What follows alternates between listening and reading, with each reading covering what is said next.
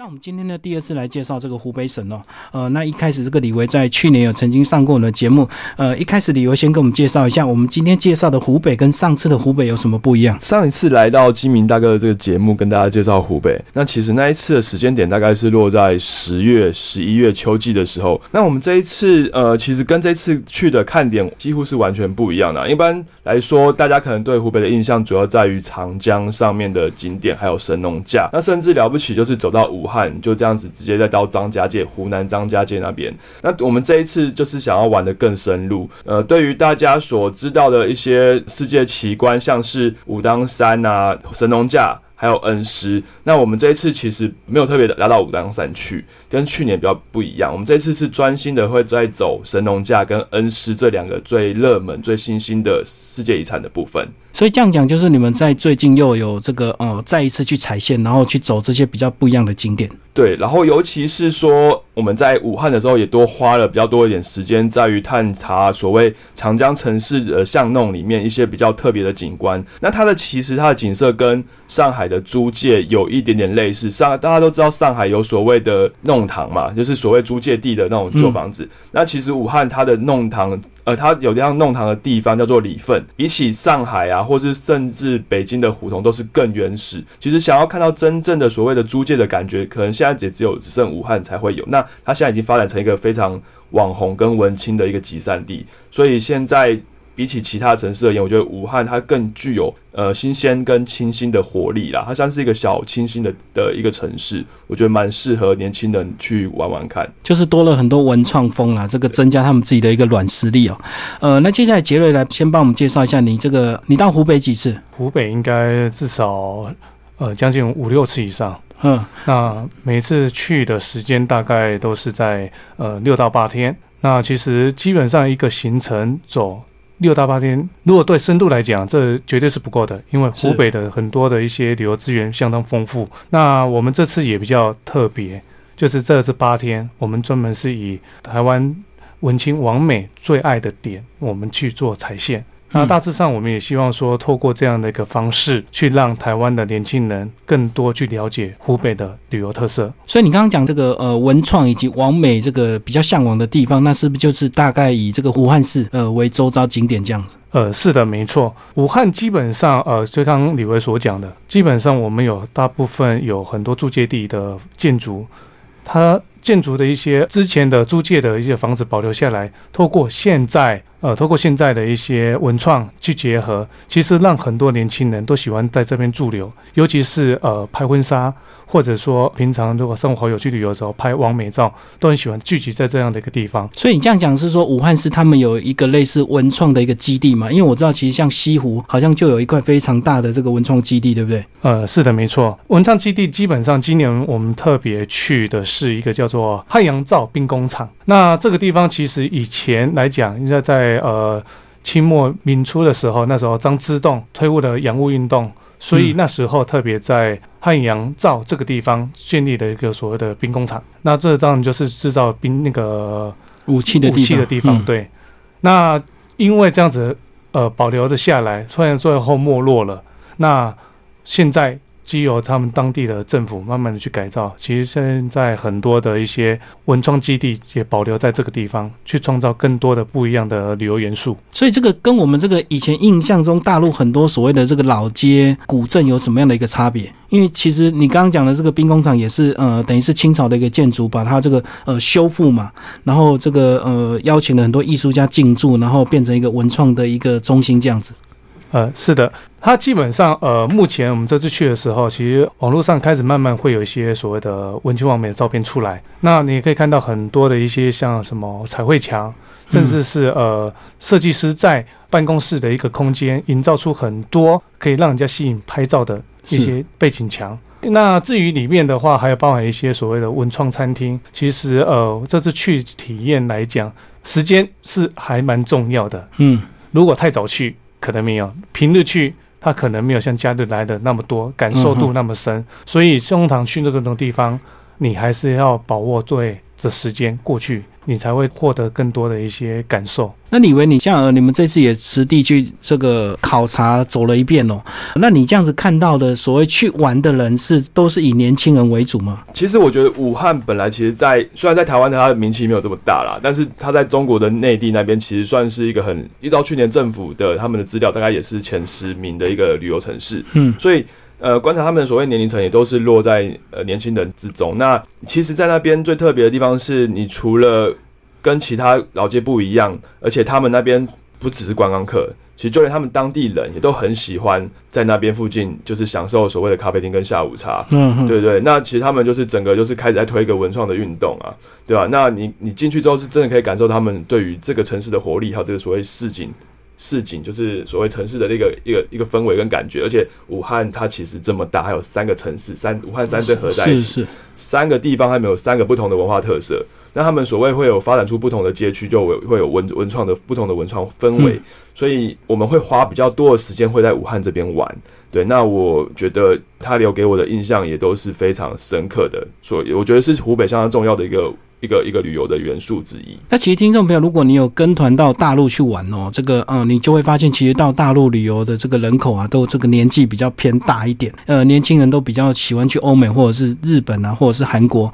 那像你们这个呃，想要这个开发这个新的一个景点哦，它是比较文创的一个商品，团体观光客有一些，如果年纪比较大的，他会适合带来这里吗？你们自己在规划的时候。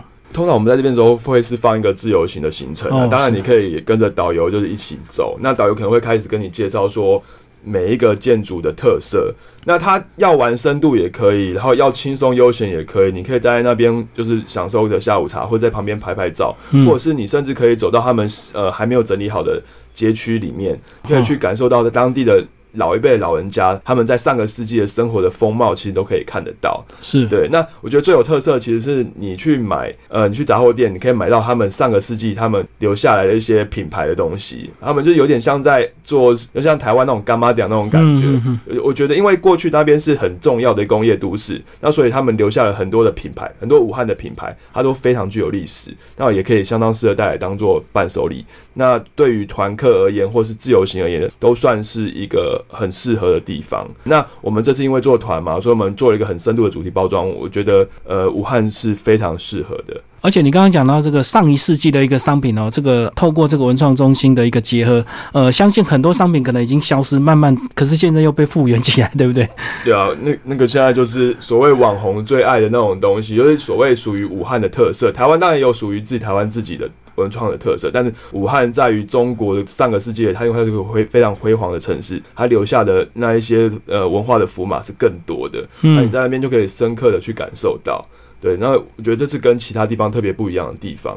对，那除了武汉之外，我们还会再拉到其他其他的世界遗产的部分嘛？那还有后面我们还会继续讲到说，呃，所谓宜昌那边，对，我们会在那边体验到一些比较特别的食物的文化。好，那刚既然这个呃李维讲到宜昌哦，那我们就来聊聊宜昌好了。这个我知道这个宜昌的这个听说有这个全鱼大餐，是每一桌上好多鱼，是不是各式各样的鱼？应该说宜昌的部分是我第一次到宜昌去。那过去我们就是在湖北就吃所谓的武昌鱼，那武昌鱼其实就是因为长江上产出来的一种蛮新鲜，但是味美。但是我不知道原来到宜昌去的全鱼宴。真让我吓到，连鱼豆腐也是用鱼肉做的。整餐搬出来，我们吃到最当地、最地道的前鱼宴的火锅，那完全也没有像台湾。台湾吃火锅第一件事情，就算是麻辣锅，一定势必是有牛肉、对鸡肉，或者说呃可能会有一些麻辣鸭血、豆腐等等。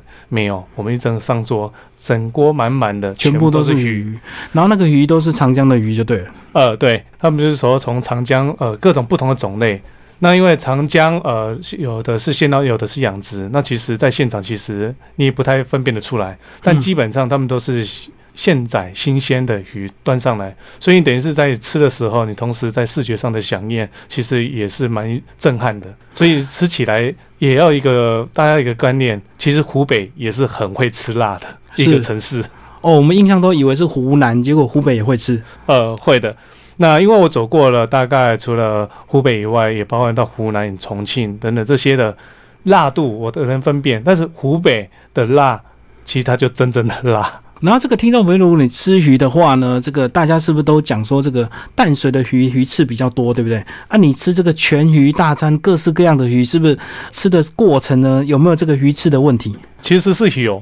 那因为有的鱼的名称真的是还蛮多元，像台湾是没有听过的。那反正是鱼刺多，这是真的有这样的一个困扰。对，但是重点是在当下，你就是感染那样的氛围，大家宜昌人到底是怎么吃鱼火锅？是。那我们这次去就特别去体验，那也是特别安排，因为过去来讲，可能团餐安排，你可能会觉得说吃辣，大家可能不太习惯。对。那我们这次特别这样子安排，主要是说让你来体验。呃，就算你听过、看过，但是你没吃过，那就是非非常可惜的一个地方。所以你刚刚讲这个全鱼餐是宜昌市的一般这个大小餐厅都有这样的一个特色料理，还是这个要有特殊的餐厅才有办法做到这个所谓的这个全鱼宴这样？全鱼宴基本上餐厅大部分都有，应该说各地区其实中国大陆这么大，各地区都有自己呃适合的，像安徽有所谓的豆腐宴，那。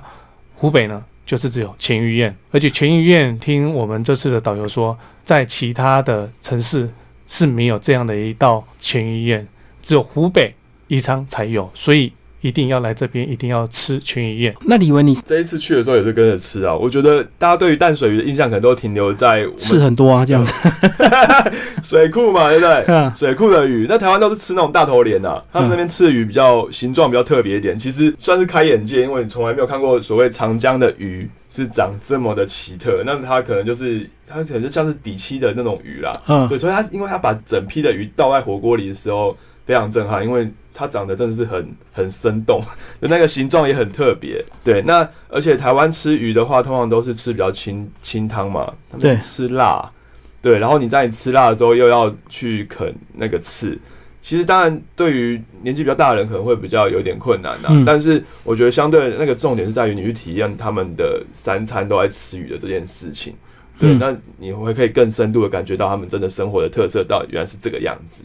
对啊，也是很庶民的一种感觉。好，那刚刚介绍完是全鱼宴哦，那这个呃，听说还有这个宜昌还有很特别的饮料是用虾子做的。呃，其实它叫做凉虾，可是其实跟虾子没关系。我觉得湖北有一件事情很很妙的，叫做吃鱼没有鱼，吃虾没有虾。嗯，对，你会看到那个鱼的，它可能呃像是鱼膏，它把它做成鱼膏，看不出来融进去了，对不对？然后所谓的宜昌的凉虾，它其实是用一种米类米的制品，它。加入了宜昌当地的那个水，他们最有比较有种碱性的水，所以它有点像是像豆腐那样凝结成一条一条的东西，看起来有点像是，看起来就吃起来有点粉条的，粉条像粉条，米台木是，但是但是但是它没有粉条这么细，它有点有点软 Q。对，然后比较扎实一点。其实我们当下喝了，觉得蛮喜欢的哦。对，对啊，甚至说那时候杰瑞说想要把它引来台湾，就他们说，因为只有当地的水才做得出来，除非你你把当地的水进口到台湾来做，要不然应该是没有办法啦。所以你讲的凉虾是指那个形状很像虾子，是不是？就是在他们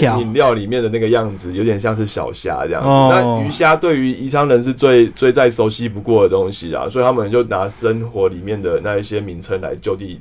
就直接命名。可是你主要喝的那个东西还是可以选择很多嘛，就是主要加那个凉像凉虾那个东西。台湾知名叫珍珠嘛，嗯，叫凉虾啦，就相对可能是这样子做比拟这样子。所以它咬起来也是很有点像粉圆这样子，珍珠这样子的一个口感，没有粉圆那么 Q 哎。嗯，对，它那比较滑，它比较长条状，它比较长条状，对对对。我就有点一时说不上上来像什么，有点像是小萝卜的那种、那、那、那种、那种形状啊，但是它其实是米色的，所以它等于是他们在街上这个一般很容易买到的一个饮料，就对，算是宜昌当地才有，宜昌才有，对，所以我觉得如果到宜昌，真的蛮适合去体验的，因为拿一个一杯凉虾在街上这样子边走边喝，我觉得蛮蛮不一样的。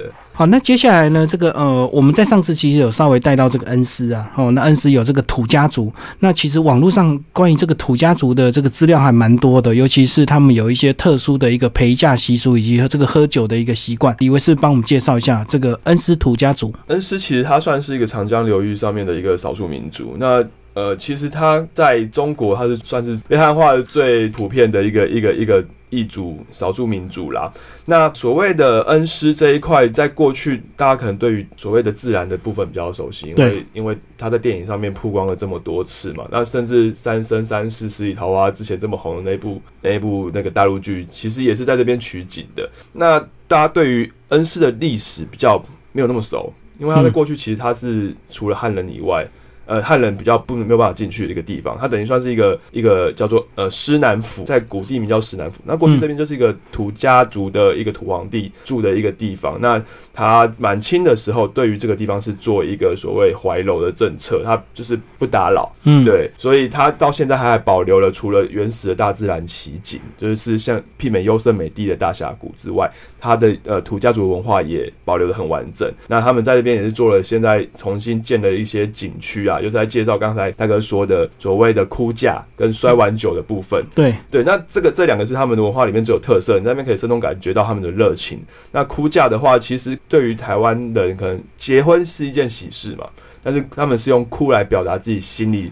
呃，嫁出去的挣扎跟一种所谓女儿出嫁的一种喜悦，妈妈会用这种东西来做呃缅怀或是表达自己开心的感觉。所以越开心就要哭得越惨，就对，哭得越凄厉，代表嫁得越好的感觉。嗯嗯。对。然后是不是还有亲戚朋友要去帮忙哭这样子？对，大家都要一起哭，一起哭，一起哭。所以现场人很妙，然后就是哭完之后，哦，好像又没事了。因为他们会有现场表演啊，是是。对，那他们就是会邀请现场的那个男子就上去，就是假装当。做模拟这样，对，模拟大概半小时的新郎，然后还会带你入洞房。当然，入洞房就是只是剪影而已啦。嗯，对对对，那反正就是可以去体验。然后他们有一个叫做女儿城的地方，对，他们主要的表演都在这边。那他会，他还会带你去体验摔碗酒。人家说喝酒的时候摔杯子、摔碗，这是非常不礼貌的事情。可是，在土家人这边，就摔碗就代表说我们之间都是兄弟。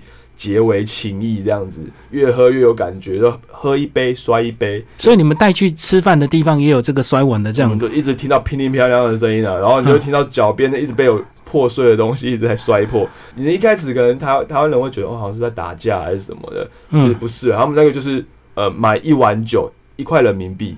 那个碗就专门给你摔的，对，那只有土家族才会这样子，那我们就觉得非常新鲜，就等于摔一次就是一块人民币，就五大概五块钱左右，五块钱。喝完那个酒之后就把那个碗这样摔掉，这样，而且要是不是还要高举过头这样子摔下去？对，就是摔的越大力，代表就是我们感情越好。那我在想说，会不会有一些外地的观光客去了这个感觉很新鲜，他舍不得摔的，把碗都打包带回去，他觉得这样哇摔下去好。大家不用担心，其实他们那边有卖所谓的那种摔碗酒的碗的纪念品啊。那他们专门给你刷的是那种图案，便宜的图案。对，就是很粗糙、大量生产的一个东西。那个其实就是喝一杯，其实应该也就没有什么用了，就是就放心的摔没关系。他们有真的可以让你拿来带回家的那个图碗，你可以真的买那个做纪念品。而且其实他们那个摔了也不是白摔了，摔了之后他们那些废弃的这些还会拿去铺路啦，对不对？不是说就是丢掉这样。对，不是不是铺张浪费的事情，他们是真的就是把它拿去再重新整件铺路这样子。嗯，那因为他们恩施他们其实很多地方还是土路，他们也是用这些做回收来做一个建设。但是呃，我们刚刚讲恩。施这个地方，它全名叫做恩施土家族苗族自治州。那这样子表示说，呃，在那边是有两个族，是不是土家族跟苗族这样子？对，它其实延伸是到重庆那边。那其实就是很大的一个范围，很大一个范围。那其实恩施这一块主要以土家为主，那几乎占了百分之七十的人口。对，那当然就是其实跟汉人也是最为最为密切的。对，那刚才前面讲到了女儿城，其实他们我们还有说到所谓土皇帝嘛，对不对？嗯，他们其实有个这地方叫土司城。对，那土司城原始土司城已经被列为世界遗产了。那他们不是在我们去的这一次的地方，我们去的这次的地方其实只有所谓的那个土家的他们重建的一个土司的一个一个城池。对，那新建的就对。对，它其实外面有点像是，呃，他们外面其实都会围一个类似。土家的长城哦，嗯，对，那个长城其实跟明代的长城它不太一样，然后他们专门用来抵御汉人的长城，嗯，用另外一种角度去看所谓土家的这种文化，其实我觉得是恩施蛮不一样的地方，对吧？你看，其实我们都是用汉人角度去看土家族，但是当你到当地的时候，你会感受到原来土家族那时候他们在那边生活的历史是用来抵御所谓满清，对，那个角度整个不一样。那还有刚才提到的土皇帝，他其实也有一些很。不为人知的故事跟霸道的地方，为什么叫做他叫土司土皇帝呢？嗯，对，就是说，呃，如果在土家的每个女子要出嫁的时候，呃，初夜第一个晚上，其实都是要给土皇帝土司这样子去去他们去验验他的厨业这样子，是等于是一个部落的长老这样的一个角色，有点对。其实这个在比较原始的部落里面会看到，当然这个在过去的古代是呃历史记载是有发生过的啦。但是慢慢的接受汉化之后，其实他们也开始就是有一些就是比较跟汉人比较类似的一些文化，就慢慢的就是被融合。对，但是呃在某一些历史上面的。故事你还是可以在土司城里面看到，而且他们有，我觉得那个长城是真的蛮了不起的。呃，那个长城它的建筑是什么？是用土吗？还是一样用这个石头这样子堆叠出来的？用石头堆叠出来的。对，然后因为他们是所谓有跟汉化嘛，那他们有一些所谓的属于土家自己的图腾图腾，你会看到长得很不一样的狮子，或者是我们一般在。中国的武当山的时候，你看到有九只神兽在屋檐上面。对对对，可能就是有仙人啊，然后仙人带路。对对对对对。那在在在土家的土司城，你看到它的屋檐，它是用九只有点像是哥吉拉之类的怪物的小东西。对，其实蛮蛮古朴的一些一些不一样的生物。对，你可以看到很不一样所谓的汉化的。汉化的另外一种演变啊，我觉得蛮蛮蛮有趣的，就是我们一些我们不认识的小野兽就对了。对对对。啊，那其实土家族人跟我们这个过去这个台湾的很多原住民一样啊，因为他们这个居住在山哦，所以他们很多事情都习惯唱山歌来传情，或者是呃来表达一些情感。那接下来是不是也帮我们介绍一下，如果我们到恩施的话，有没有什么景点的安排是可以真的听到土家族他们在做一些情歌对唱的？在恩施的话，其实刚才前面有提到的比较知名的大峡谷，那其实。大峡谷因为它的幅员广阔，山跟山之间中间，呃，他们要隔着山对唱啊。因为大峡谷，大家可以想象一下，然后他们就会用情歌来对唱。那他们很有名的情歌叫做六口茶，对他们平常恩施这边另外一个很有名的特产叫做呃硒茶，就是硒是一种元素啦，就对你的淋巴可能会很好。对硒元素，对，然后他们当然当地就是很习惯，就是在采茶的时候，哥哥跟幺妹，幺妹就是他们的。没有出嫁的女生叫瑶妹，他们互相就是唱情歌来互相联络感情呐。是对，那他们就会哥哥就会问说。先喝第一口茶，我来问问你家里的人，说你爸爸在不在家？第二口茶问你妈妈，第三口茶问你哥哥。哎，你家里都没人，那我要去你家喽。就喝完茶就去你家了，这样子。其实就男女朋友在谈恋爱，就对对对对，有有有一点就是蛮蛮情趣的事情。那他们在当地导游啊，或向导，他们就是常常会在你行程之间，可能会跟其他的向导，就是大家一起唱歌。这样子的六口茶的歌，对，那如果有他有兴趣的话，可以上网查。呃，我们这一次在说不雅石林，其实有特别大家去，除了大峡谷，另外一个比较少人去的一个新开发的景区啊。那我们很意外是这个地方，它其实以石林的印象，大家都大家比较熟悉是昆明，但是他们这边的石林其实呃可能比昆明更古早。它其实它其实开发的很早，它后来的建设比较慢，因为它很原始。所以，如果你特地拉到这边看的话，它其实你可以，它的感受可能是跟昆明那边是完全不一样的，因为它是一个非常原始的，有呃所谓的就类似溶洞，那它其实是像是从地底。整个攀升出来的一层一层，你会看到它沉积的样子，一层一层的，就等于被抬升起来。对，被抬升起来，那跟所谓的昆明石林那边有点不太一样。是，它的形状会更特别。你可以在那边，你可以看到他们就是当地人的土家族，他们会取了很多的名字。你会看到所谓的呃气氛靠想象嘛，对不对？是，就是很多奇石怪状的东西。那它其实最主要的构成是过去是蓝绿藻。你看到蓝绿藻，它最后的尸体最后变成了石头，然后最后抬升起来，甚至高达六七层楼高。那你走在那个石缝之间，你会觉得非常的震撼。那他们土家族，你在走那个整个行程走下来的时候，土家族他们可能就在旁边唱情歌，就是有点像走一线天那种感觉，是吧？有有一点像，对。然后你就会，他们你会听见到人文的特色，你会感觉到所谓自然的奇景，印象是很深刻的啦。好，那一般如果这个走完恩施之后，这个呃，大家都会往哪一个方向继续走下去？基本上的话，嗯，来到了恩施之后，当然就是刚刚所说的说不要十年，那还有所谓的恩施大峡谷。对，那走完呃恩施大峡谷这段路大概在十点多公里。等于是基本上花半天时间结束之后，通常有一个好处，如果你直接想回武汉，可以直接搭动车，四个小时就到。那不然你就可以坐拉车先回宜昌，然后宜昌住一个晚上，我们再隔天再前往所谓的神农架世界奇观神农架。那其实你刚刚讲到宜昌，我后来才发现，这个宜昌旁边就是荆州，对不对？是哦，他们两个其实城市非常的近。那荆州呢，这个成语大家都常听过，就大意失荆州。那荆州的景点是也帮我们介绍一下。荆州的部分去的第一件事情，我们通常就是看荆州的古城墙。在过去的话，就是呃大约是荆州这一个部分的历史来讲，大家从《三国演义》里面其实会非常的了解。那这个部分其实我们在当地的时候，导游也会特别的去做多做介绍。那最重要是我们去看古城墙以外，我觉得有一个地方非常值得推荐的，那就是荆州的博物馆。对你可能听过说马王堆的女尸。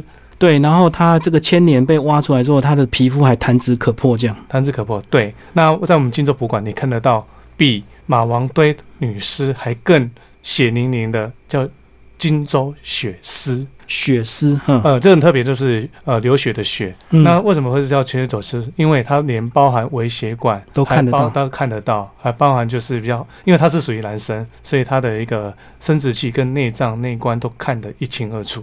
对，那大家有觉得好奇，有男生，那究竟有没有女生？有，那听说是在湖南，呃，有另外一个女尸网。对，那其实这个在荆州去的时候，我们觉得蛮震撼的是，我们过去来讲就觉得应该是埃及的木乃伊。对，那后来发现哦，这一个这么的血淋淋，那我们觉得非常的会害怕人还是会害怕，因为真的是太过于血丝。是，但它的历史其实它其实是超过有两千年的一个历史。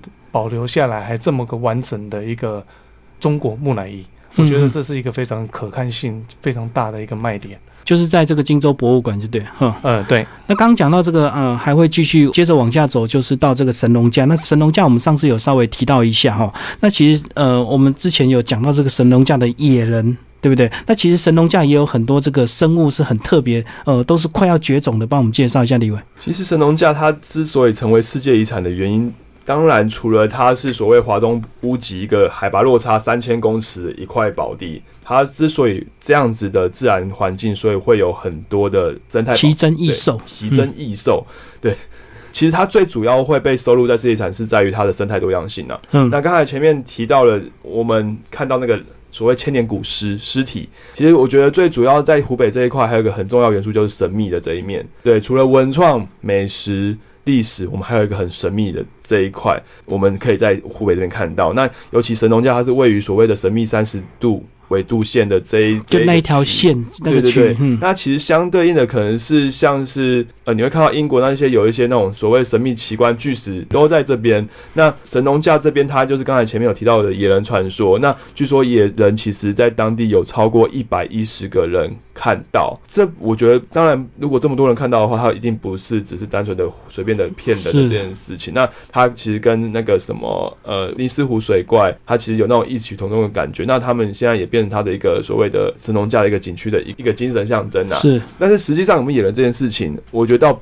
但我们已经看不到啊，没有那么重要。但它代表说，它所谓这个地址地方，它是非常非常古老。对对，那还有很多的神秘没有，我们就没有去发现。那目前已知他们比较特别的是，他们还有呃所谓的金丝猴。我不知道最近大家有没有看到那个网络上有个影片，是其实真金丝猴很有灵性，他妈妈在会教小朋友，对，他会拉着他那个尾巴这样子。对，那金丝猴在这边其实是一个非常重要的一个一个标志。那在他们的那个镇上，其实都会看到金丝猴的那个那个雕像在这边。那金丝猴真的是长得非常可爱。那是你可以去他们的原原始的栖息地，去可以感受一下所谓原始感觉，或甚至在他们的保育区，你可以看到真实的金丝猴在你面前，那个那个毛色花色，我觉得那个。其实我没有看过这么漂亮的生物啦，嗯，对对对，那真的让我觉得很惊讶。那我觉得也是神农架非常重要的地方。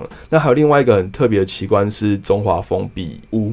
那他们就是一种所谓属于中国的一种蜜蜂，它有点像土蜂，它必须要养在一般的蜜蜂都是在就是箱子在地上平地上，但它其实有点像是它是像是江西玄关，它每一个每一个蜂的那个蜂屋蜜蜂的屋住的地方，它都要挂在悬壁上，壁上，嗯，然后整个密密麻麻的这样一整片，非常的震撼。大概那个石壁应该也有十层楼高吧？你看这么高的一个地方，全部挂满那个蜜蜂的。五那当他们那当地的采蜜人要怎么去去采那些蜂蜜，觉得也是一件蛮奇妙的事情。那只有在神农架才有哦。我们这次去的主要是当初其实是在从网络上其实有发现这样的一个有趣的一个景点景点，那我们就过去，结果我们就是往神农架的路上，发现无意间看到路边就有这样的一个中华蜂窝。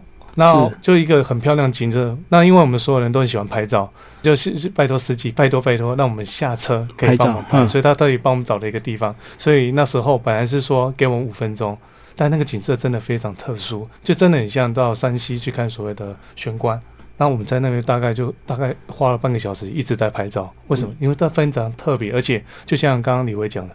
它一个山壁大概有高的部分，对不对？到底是怎么去做采风这件事情，让我们也觉得特别的去感兴趣。那可惜的是，刚好去的时候，我们刚好不是他们在采风的季节，是，所以的话，等于是我们只能针对它这样的特殊的一个建筑景观，我们在做拍照而已。神农架之所以会让我们觉得印象深刻，是因为它沿路你在路上，它会开车上下超过上几千公尺的落差的这个。沿路的感觉，跟你会看到的两百多公里的这些奇景，让我们觉得奇特的地方，它整个感觉是不一样，是只有在神农架这边，你可能才会体会得到。所以最后不管怎么玩，都会回到武汉，对不对？那我们刚刚只有讲到武汉的一些文创的一个基地哦。那武汉的这个晚上有没有非常漂亮的夜景可以看？呃，像我们的这个之前介绍那个重庆呃三层的一个夜景，这样这么漂亮壮观。现在回到了武汉，但就是长江沿岸一带，就是从呃。长江的对岸，看着对岸的一个建筑所发出来的。那其实，在长江最值得看的一个景点，第一个就是看黄鹤楼的夜景。过去我们是只有到景区嘛，那我们在江的对面直接看黄鹤楼的夜景。那有没有所谓的夜游黄鹤楼这样的一个呃行程？夜游黄鹤楼基本上呃，我们目前还没有这样的安排。但夜游所谓的看长江大桥的一个夜景。其实是还蛮特别，而且你在做看长江大桥的夜景之前，你可以到它旁边有一个叫户部巷小吃街。那户部巷小吃街应该是说在他们当地叫做小吃名哦，小吃名吃第一街。大部分武汉人吃的早餐就在坐落在这一条街，包含了武汉人最爱的一些呃小吃也集中在这个地方。像例如说热干面，那热干面其实应该说武汉人最出名的一个早餐，那也是呃我们旅游一定要去吃的一个。干面，它叫热干面。那其实跟台湾的干面有什么差别？而是说它的口感会面比较属于 Q 弹，那你会感觉它有点像芝麻酱，还有一些所谓的酸豆角，所以但是吃起来会有点那个有点带酸，又有点带辣。那其实吃起来的在早上一早吃这样的感觉还不错，但是早上吃不到没没关系，晚上。走这一个汉口一条街的时候，你就会品尝到它很多不同的呃小吃。那最重要的是，呃，我们走这条街，我们走走这条街，它短短才不到六百公尺吧，不到六百公尺，但它已经集合所有武汉的小吃，包含所有个到面窝。对，那这个面窝基本上它就是一个很像那个，现在有点像是呃炸面团，而吃起来有点像油条的东西，但其实长圆圆的一圈这样，像面疙瘩丢下去炸是吧？面团，对，就是炸面团，其实就是一片 一片扁扁圆圆的，对，然后吃起来口感像油条。然后其实因为我觉得比较有特色的是，因为他们武汉人过去因为生活在长江边，都在做搬运工，所以他们都吃这种比较快速饱足的东西啊。对，那其实也蛮有特色的。那呃，知名的香港美食家蔡澜，他就说，他就曾经称赞他这边是早餐之都，因为。你真的很难有能体会到这么对于早餐这件事情这么重视、这么有特色，对于小吃这么有研究的一个武汉人的一个文化，嗯，也只有在这边才有。所以刚讲到这一条街，那它是不是营业时间就很早？因为它几乎都在卖早点。对，它从早到晚，他们就是武汉人喜欢吃所谓的早点叫过早，过早，然后甚至吃到宵夜。早餐跟宵夜这件事情是武汉人他们最重视的一个一个活动。对，那早上是吃过早就开工，晚上吃宵夜就是联络感情、应酬这样子。那刚才有提到说，除了吃所谓在长江旁边嘛，那因为其实户部巷它其实是在汉阳这一头，它其实另外一面的话，它其实是汉口。那其实两边的江景都不太一样。那在户部巷这边，除了就是你可以拿着小吃，就是除了看长江大桥之外，你可以沿着沿岸。去看跟所谓汉口不一样的景色。那汉口那边所谓的租界，那他们沿沿岸会不会盖一些比较呃新的地景，就那种艺术装置的东西。对，也是我觉得也是这一次去的时候，上次没有看到的，觉得很很新奇。那如果晚上去租界的那一块的话，也可以特别去逛这边。好，那最后呢，这个两位也帮我们来总结一下哦。你们这个呃，两位既然参加一个新景点的一个踩线哦，那回来必然是要设计一些跟过去呃旅游景点不一样的地方。呃，那是不是跟我们的听众朋友稍微介绍一下，你们未来准备要怎么样来设计湖北玩很大这样的一个旅游主题？那根据呃，刚刚才金明大概有说嘛，我们这次呃呃未来就是将要走这个行程。那呃，因为跟我上一次来湖北的时候玩的其实完全不一样东西，这一次主要的特色就在于文创跟所谓的恩施或自然的部分。呃，其实在今年的出出发点最主要，第一个我们是希望是吸引年轻人，就像刚刚金明大哥一开始讲，其实很多去中国大陆都是以呃年长者为主。对啊。那我们也希望说更多年轻人看到，因为现在很多年轻人都喜欢到那边去创业。那我们希望说透过年轻人的角度，所以我们用文青文创为出发点，那还包含所谓的电影景点去做融合。那当然，恩施跟神农架也是不少的电影的拍摄点。是。那在刚刚一开始我们没有讲的是，我们这次必去。通常呃以往来讲，唐华林在所有的行程里面都会安排，可是去的时间对跟错是一个非常重要的事。呃，唐华林基本上他大学他是刚好在大学的旁边，所以会有很多大学生在那边所谓的生活。嗯，那昙华林它基本上过去来讲是一个华人聚集最多的一个地方，那也包含因为在过去的租界时候会有一些外来的，像所谓的天主教、基督教在这边所谓设什么教堂、设所谓的医院、慈济医院，所以保留很多就是中外元素呃结合的一个建筑。那刚好这一个部分也把它保留下来，那就要保留现在很多的咖啡店都直接进入到这里面去做当地的一个文化特色。那我觉得里面有一个叫做一个时间书局，我觉得非常特别。原因为什么？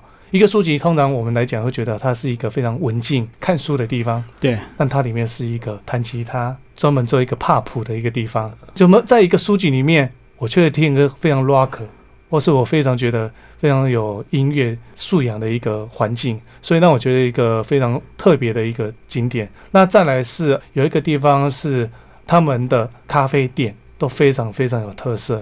而且也是当地的文青王美一定会去的一个地方。那在这边的话，你就可以拍到很多完美的那种照片。然后比较有特色是刚才讲到的时间书局啦，它其实它除了刚才讲到 pub 的外，它还保留了很多旧街区的照片。你可以去慢慢发现这条短短的昙花林，它这条里面的历史是什么。那我觉得比较特别的是，还有这次走到了所谓瑞典的教区，是他们过去瑞典。传教的一个区，然后有看到瑞典的教堂，这个是其他租界很少有的建筑，我觉得这边都可以发现。那它其实，在巷弄里面可能都要去绕一下。这是 我觉得武汉跟其他地方最不一样的地方，就是你要慢慢去找。对，你看很悠闲，你也可以玩的很深度。所以这样讲，如果你到昙华林去喝咖啡，你就一定要挑一些特色的咖啡店，千万不要去找那种连锁的咖啡店，这样就失去了你到昙华林的意义，对不对？对。呃，其实，在当地昙华林这一条街里面，呃，短短大概一千六百公尺是没有所谓的连锁咖啡店，在那边生活的一种悠闲的生活进驻，才是这边最大的一个特色。如果一个连锁咖啡店进来，我觉得可能会破坏这边当地原有的一种过于商业，对，过于商业化。那其实武汉包含湖北很多保留这样的一个下来的一个传统跟文化跟建筑，其实让我觉得这个都是非常今天。特别来这边介绍最主要的原因，所以你们今天这个呃要推这样的一个新的行程，有预定的一个季节吗？因为有时候有时候季节不对，就不一定看得到这些东西嘛。季节来讲的话，呃，其实现在线上很多的行程会走所谓的襄阳到武当山，再到恩施，但我们这个季节主要也希望是以年轻人为主，所以在寒暑假会特别的。以这方面去做强化，对，那也是主要是补充于在湖北，因为湖北它在三四月份的时候有个所谓的花季，那就是看樱花，大概三四月份的时候有个花季，那在十一月份的会有所谓的迎新季，可是其他的特色，我们就用这个方式寒暑假来补足这样的它不同的一个旅游特色。哦，就是所以这个行程几乎是比较为为年轻人所设计，所以就是会加强呃寒暑假的一个出团，就对。对，那其实我们也可以考虑说，大陆既然都那么多的年长者去，那你这样推年轻人，真的会推得动吗？其实我们也发现，其实很多的年长者，他都希望跟着年轻人一起走年轻的景点。嗯嗯，所以我们才今年才有这样的一个挑战。哦，这样子对年长者也是一个新的体验呐，因为不是说觉得他年长者他就应该走一些比较静态的一个行程就对了。对啊，因为像年长者，我们其实也发现，在韩国，像很多的老人，他都很喜欢去爬山。那台湾其实很多年长者，他是怕爬山，而不是不愿意爬山。所以的话，其实我们也是从呃很多的一些市场观察，才发现这样的一个行程。我们也希望带领更多的年长者一起 join 这样的一个年轻世代的旅游行程。我们想透过湖北这个地区来重新。介绍中国其实没有你想象中的这么原始的印象啦，对啊，那其实有蛮多不同的元素。那刚才前面讲到长江城市跟世界奇观，也是想要凸显两件事情。是对这边的呃所谓的长江城市，它是有多么的不一样。你看像武汉这么有味道的地方，或者是世界奇观，就是说其实湖北它是所有的呃中国里面第二多世界遗产的省份。对，那这两件事情我们把它包装起来，就想要用。湖北为代表跟大家介绍中国，其实很好玩哦。所以这个从这个城市比较年轻、比较文创的东西开始玩，一直玩到这个一样的自然生态这样子，等于是把这个整个年龄层都都包括在里面了。对，然后也是因为透过湖北这玩一圈嘛，几乎可以把呃大部分的中国一些比较特别的特色也都可以玩到了。对，那其实我觉得这是我们想要所要推动。的这个产品的原因。今天非常感谢我们的旅中国的两位编辑叶李维以及这个杰瑞，呃，帮我们介绍湖北玩很大，从长江城市到世界奇观的新鲜玩法。呃，那听众朋友如果对这套行程有兴趣，也欢迎追踪旅中国的一个粉丝页，他们随时会有呃这行程最新的一个动态。好，谢谢两位，谢谢大哥，好，谢谢。